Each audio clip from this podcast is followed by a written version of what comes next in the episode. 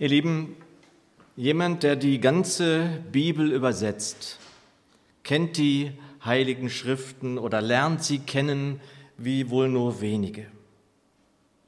Der Übersetzer der Menge Bibel, einer Bibel, die mein Vater besonders schätzte, kam bei der Übersetzung zum Glauben. Mein Vater war des Altgriechischen mächtig. Er hatte es sich autodidaktisch beigebracht. Und nie werde ich vergessen, wie er dann aus dem griechischen Urtext in der Predigtvorbereitung im Wohnzimmer saß und daraus vorlas. Es klang wunderbar.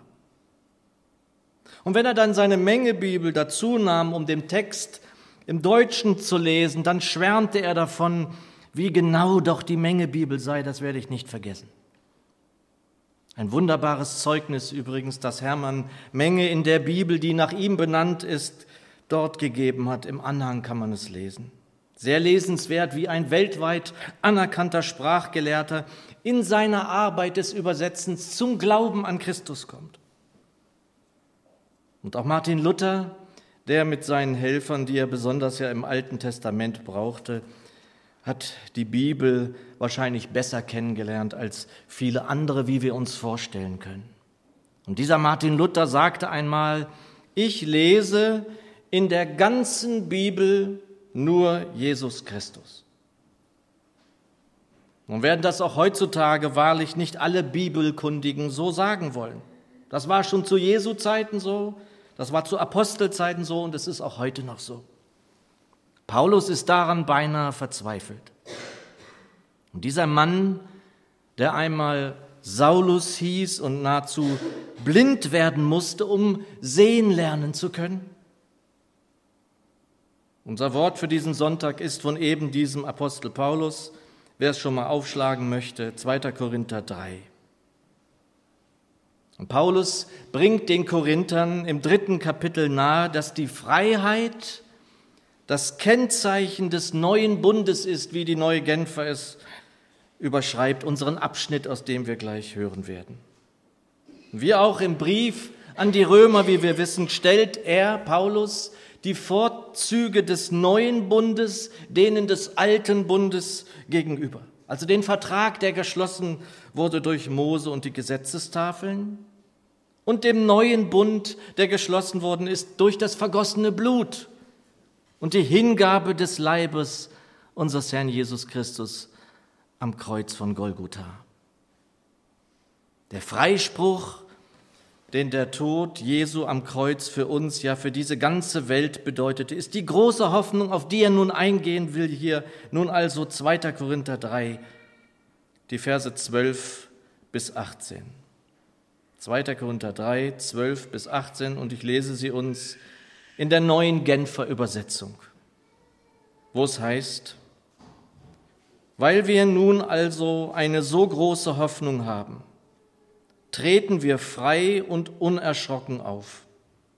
Wir machen es nicht wie Mose, der sein Gesicht mit einem Tuch bedeckte, weil er nicht wollte, dass die Israeliten sich von dem Glanz auf seinem Gesicht fesseln ließen, einem Glanz, der doch am Ende wieder verschwand. Aber sie waren verhärtet und wie mit Blindheit geschlagen. Bis zum heutigen Tag liegt, wenn aus den Schriften des alten Bundes vorgelesen wird, diese Decke über ihrem Verständnis und wird nicht weggenommen. Beseitigt wird sie nur dort, wo jemand sich Christus anschließt. Jedes Mal, wenn aus dem Gesetz des Mose vorgelesen wird, liegt also eine Decke auf ihren Herzen. Daran hat sich bis heute nichts geändert. Doch jedes Mal, wenn jemand sich dem Herrn zuwendet, wird die Decke entfernt. Dieser Herr aber ist der Geist, von dem wir gesprochen haben. Und wo der Geist des Herrn ist, da ist Freiheit.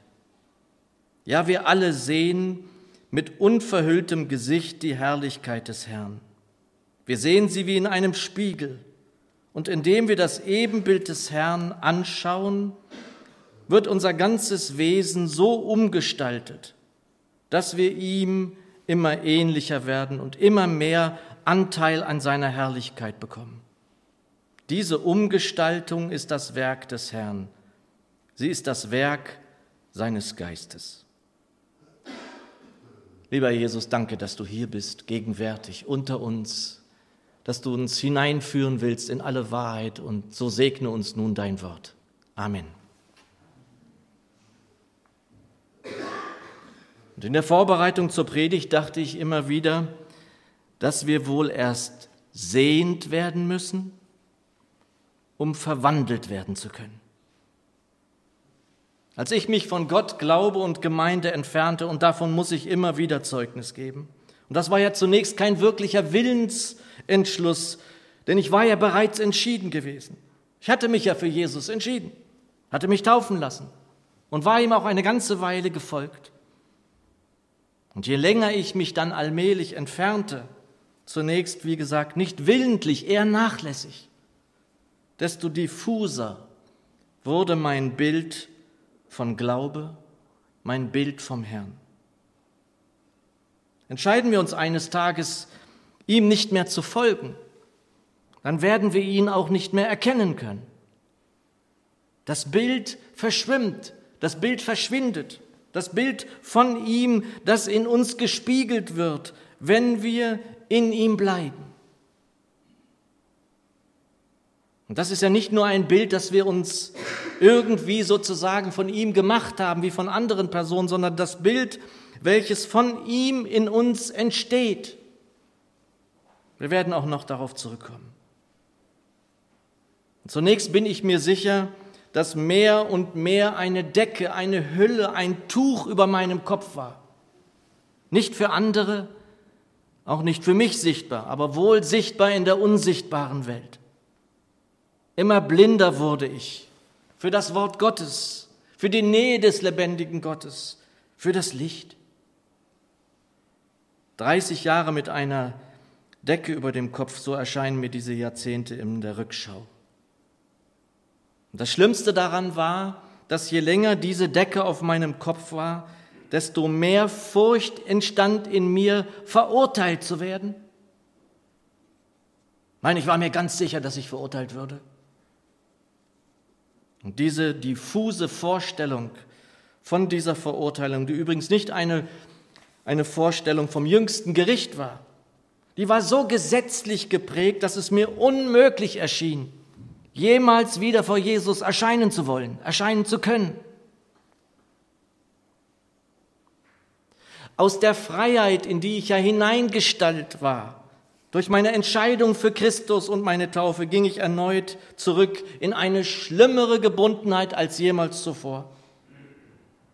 Wer jemals zur Erkenntnis der Wahrheit gekommen ist und sie verwirft, sie beiseite stellt, sie liegen lässt und wieder seine eigenen, ganz eigenen Wege geht, der ist übler dran als jemals zuvor. Das ist meine Überzeugung und ich denke auch, dass wir dies aus der Schrift herauslesen können.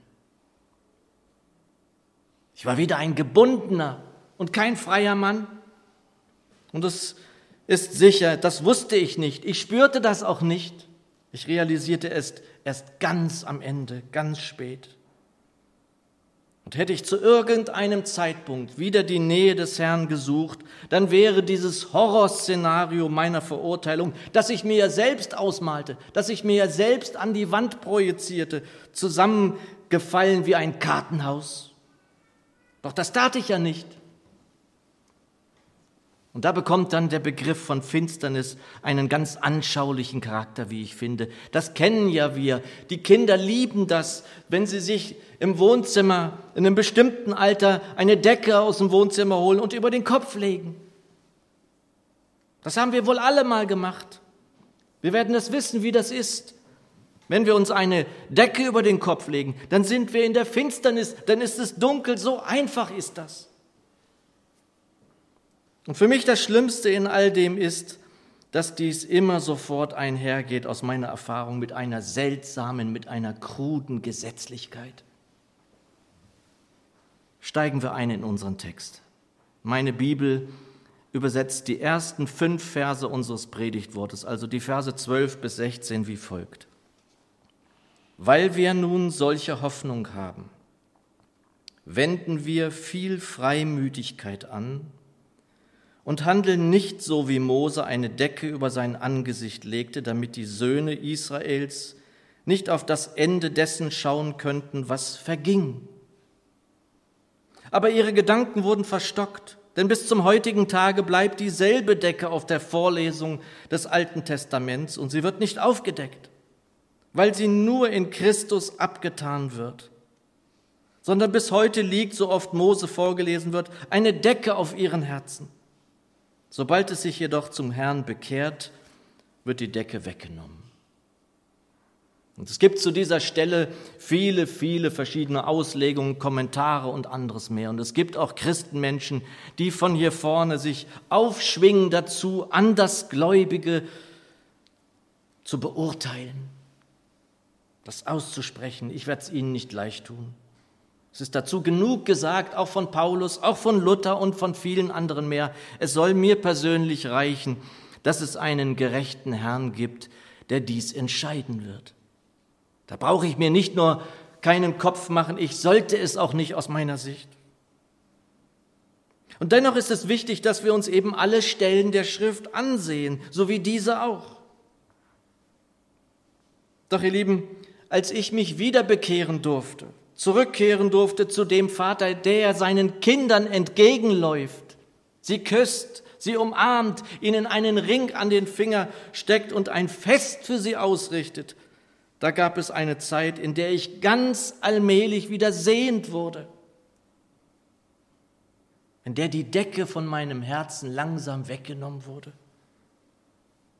Eine Zeit, in der ich in die Gemeinde auch zurückkehrte, in der ich Bibelstunden besuchte, mich einem Hauskreis anschloss. Und ein Ältester der Gemeinde damals, der den Hauskreis leitete, sagte einmal, und das vergesse ich nicht, das Alte Testament ist die Gebrauchsanleitung für das Neue Testament. Das habe ich sofort verstanden und sollte mir wohl zeigen, Jörg, nicht nur Neues Testament lesen, auch Altes Testament. Doch eines ist ganz wichtig, und das kommt jetzt von mir. Die Gebrauchsanleitung für das Alte Testament ist das Neue Testament. Das ist es, was Luther wohl meinte damit, wenn er sagte, ich lese in der ganzen Bibel, in der ganzen Bibel nur Jesus Christus. Und wer das so tut und glaubt dem, der ihn gesandt hat, den Vater im Himmel, wie er selbst sagte, der findet dann auch zur Erkenntnis der Wahrheit. Verse 14 und 15, aber ihre Gedanken wurden verstockt. Denn bis zum heutigen Tage bleibt dieselbe Decke auf der Vorlesung des Alten Testaments. Und sie wird nicht aufgedeckt, weil sie nur in Christus abgetan wird, sondern bis heute liegt, so oft Mose vorgelesen wird, eine Decke auf ihrem Herzen. Nur so viel dazu. Paulus bezieht sich offenbar auf die Erzählung aus 2. Mose 14 in der beschrieben wird, dass Mose vom Berg zurückkehrte, auf dem er die Gesetzestafeln empfangen hatte. Und Mose strahlte in des Wortes eigentlicher Bedeutung. Er strahlte noch immer von der Herrlichkeit des Herrn, des Vaters, der an ihm vorübergezogen war. Er hatte ihn wahrscheinlich nur von hinten gesehen, so sagt die Schrift. Und auch wenn er ihn nicht wirklich gesehen hatte, so war dieses Licht so stark, so ganz und gar herrlich, dass Mose noch immer strahlte. Doch diese Strahlen mussten ja ein Ende haben, denn der Herr war ja nicht mehr so nah, sodass sich Mose eine Hülle auf den, eine Decke auf den Kopf legte, um wohl damit zu versuchen, die Herrlichkeit länger zu konservieren, zu halten. So zumindest sah es Paulus und so verstand er es. Und er nutzte dies hier als ein Bild, dass die Herrlichkeit dort ein Ende hatte durch die Abwesenheit des Vaters. Und er nutzte eben dieses Bild auch dafür, genau dafür, um zu zeigen, dass das Alte Testament ohne den neuen Bund nicht nur nicht zu begreifen ist, sondern seinen Sinn verfehlt. Verse 12 und 13 in der neuen Genfer Übersetzung. Wir machen es nicht wie Mose, der sein Gesicht mit einem Tuch bedeckte, weil er nicht wollte, dass die Israeliten sich von dem Glanz auf seinem Gesicht fesseln ließen, einem Glanz, der doch am Ende wieder verschwand. Und nun wird also der Apostel noch drastischer. Und es ist wichtig, dass wir uns das ansehen, aber weiter großartig kommentieren möchte ich es eben nicht. Verse 14 und 15 übersetzt nun die neue Genfer sehr anschaulich und klar, aber sie waren verhärtet und mit Blindheit geschlagen. Bis zum heutigen Tag liegt, wenn aus den Schriften des alten Bundes vorgelesen wird, diese Decke über ihrem Verständnis und wird nicht weggenommen. Beseitigt wird sie nur dort, wo jemand sich Christus anschließt. Jedes Mal, wenn aus dem Gesetz des Mose vorgelesen wird, liegt also eine Decke auf ihren Herzen. Daran hat sich bis heute nichts geändert. Mir persönlich ist es lieb, wenn wir es dabei bewenden lassen, denn ich möchte nicht Kritik an einer Religion und den damit verbundenen Menschen üben. Ich möchte es nicht, schon gar nicht übrigens am Judentum, am jüdischen Glauben. Nicht nur nicht, weil wir Deutschen gerade damit vorsichtig sein sollten, sondern weil wir nicht vergessen dürfen und sollten, dass dies unsere Wurzeln sind. Jesus war Jude.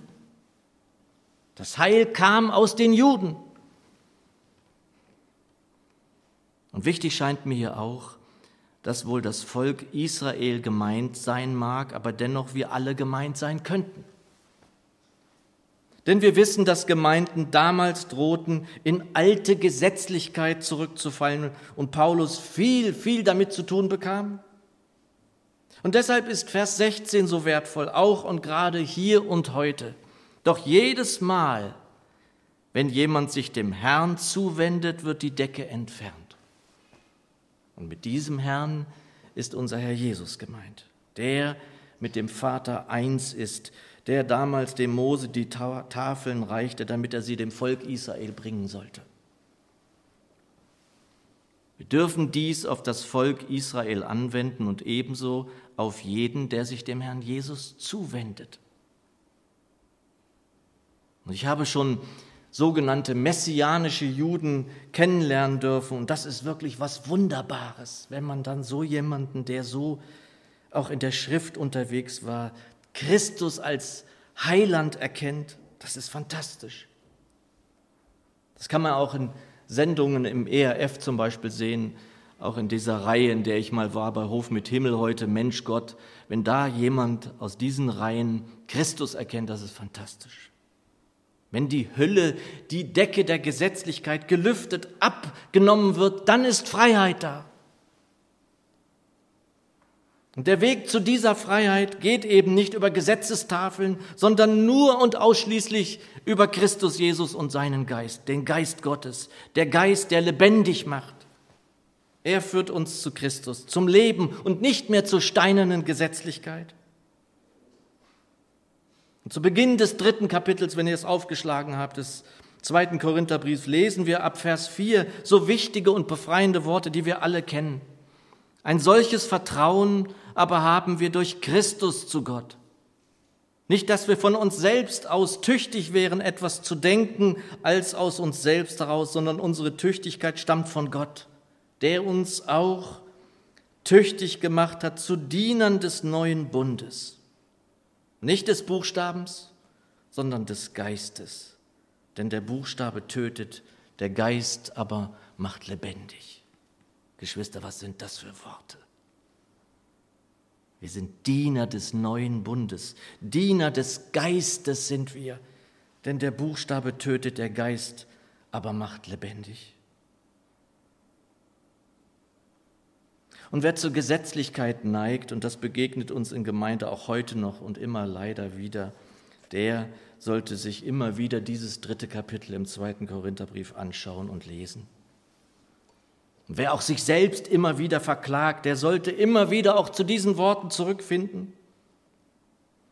Und wer auch immer mal wieder zu laut dann eben die Stimme des Anklägers der Brüder und Schwestern in sich hört, wie der Feind, der Widersacher, ja der Teufel, so müssen wir ihn nennen, auch in Offenbarung 12, Vers 10 beim Namen genannt wird, der Ankläger der Brüder und Schwestern. Der sollte hierher immer wieder in seinem Studium der Schrift zurückkehren. Der Geist macht lebendig. Gesetzlichkeit jedweder Form tötet in Gemeinde. Wir sind frei geworden durch das, was der Herr Jesus am Kreuz für uns getan hat. Da braucht es keine neue Gesetzlichkeit. Wer auch immer uns das einreden mag, der Geist macht frei und nicht neu gebunden. Paulus spricht in Römer 8 ein wichtiges Kapitel auch dafür. Gleich zu Beginn auch vom Gesetz des Geistes. Anschaulicher geht es ja nun kaum. Gesetz des Geistes.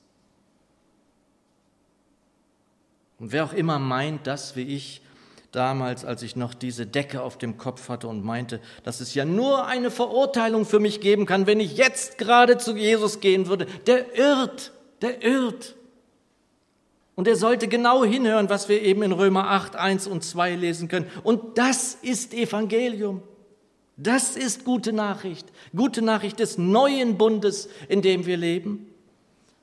Da heißt es also, gibt es jetzt keine Verurteilung mehr für die, welche in Christus Jesus sind. Und dann sind da Worte von Paulus, die sind einfach nur fantastisch.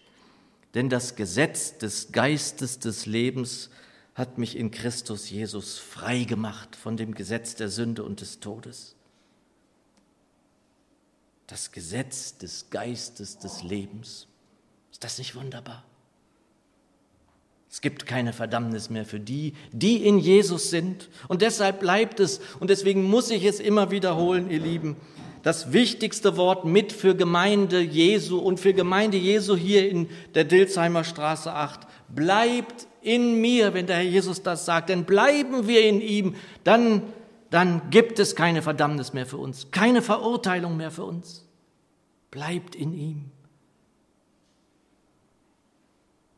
Der Ankläger der Brüder und Schwestern sucht sich auch immer mal wieder dich und mich heraus und verklagt dich allein. Du bist ein Versager, du hast es wieder nicht geschafft. Doch das, meine Lieben, ist einfach nicht wahr. Der Herr Jesus hat es längst für dich geschafft, längst für dich. Du darfst zu ihm kommen und ihm bringen, was dich trennt. Stelle es in sein Licht, jetzt kommt gerade das Licht rein, und dann ist es vergeben. Du bist kein Versager und keine Versagerin, wenn du mal versagt hast. Auch nicht, wenn es immer mal wieder vorkommt. Das ist Gesetzlichkeit, das ist nicht Geist, das ist nicht Freiheit und das ist nicht dein Gott, der dich so verklagt. Das ist er nicht. Deine Stimme, diese Stimme kommt nicht von deinem liebenden Herrn und Heiland, ganz sicher nicht. Das ist nicht der Geist, seines Sohnes, von dem wir übrigens in Galater 4, Vers 6 lesen dürfen. Das lese ich euch nicht auch noch vor, das ist zu viel. Der Geist seines Sohnes.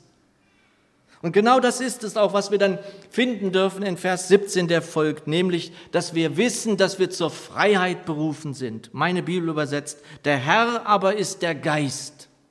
Und wo aber der Geist des Herrn ist, da ist Freiheit. Fühlst du dich also irgendwie getrieben, irgendwie gebunden, verfolgt, angeklagt in deinem Glaubensleben, dann kannst du hier sehen, dass da was nicht stimmt. Durch den Geist des Herrn, dem Geist des Sohnes, finden wir zur Erkenntnis der Wahrheit. Und der Herr sagt, dass die Wahrheit uns frei machen wird. Und wen Jesus frei macht, der ist wahrlich frei. Und das Tuch, diese Hülle auf unserem Haupt muss dann fallen und dann sehen wir klar, ja mehr noch als das. Wir werden der Herrlichkeit gewahr, teilhaftig, die Mose noch mit seiner Hülle halten wollte. Diese Herrlichkeit, die der Herr Jesus in uns bewirkt und der Geist Gottes dazu gebraucht, um uns zu verwandeln in sein Ebenbild. Das ist Realität, das ist wahr geworden. Wir werden verwandelt, die neue Genfer übersetzt, umgestaltet. Wir werden umgestaltet. Wunderbar übersetzt. Und auch wenn uns das vielleicht zu viel erscheint, so ist es doch die Wahrheit. So ist es die Wirklichkeit. Wie die Liebe, die in unsere Herzen ausgegossen wird, sie ist Wirklichkeit. Sie ist so wie wir Licht und Salz sind. Wir sind es. Wir brauchen nicht daran zu zweifeln. Die Liebe ist ausgegossen in unsere Herzen durch den Geist, der uns gegeben ist. So sagt es uns die Schrift. Und so ist es nun auch mit dem, was wir jetzt hören dürfen, im abschließenden Vers 18, dem Ende unseres Textes. Wir sind hier gemeint, auch wenn wir vielleicht so wie ich auch immer mal wieder Mühe damit haben sollten, dass ausgerechnet ich und du, wir gemeint sein sollen. Vers 18 und damit will ich schließen. Ja, wir alle sehen mit unverhülltem Gesicht die Herrlichkeit des Herrn. Wir sehen sie wie in einem Spiegel und indem wir das Ebenbild des Herrn anschauen, wird unser ganzes Wesen so umgestaltet, dass wir ihm immer ähnlicher werden und immer mehr Anteil an seiner Herrlichkeit bekommen. Diese Umgestaltung ist das Werk des Herrn, sie ist das Werk seines Geistes. Ja, das möge er schenken in seiner ganzen Gnade. Amen.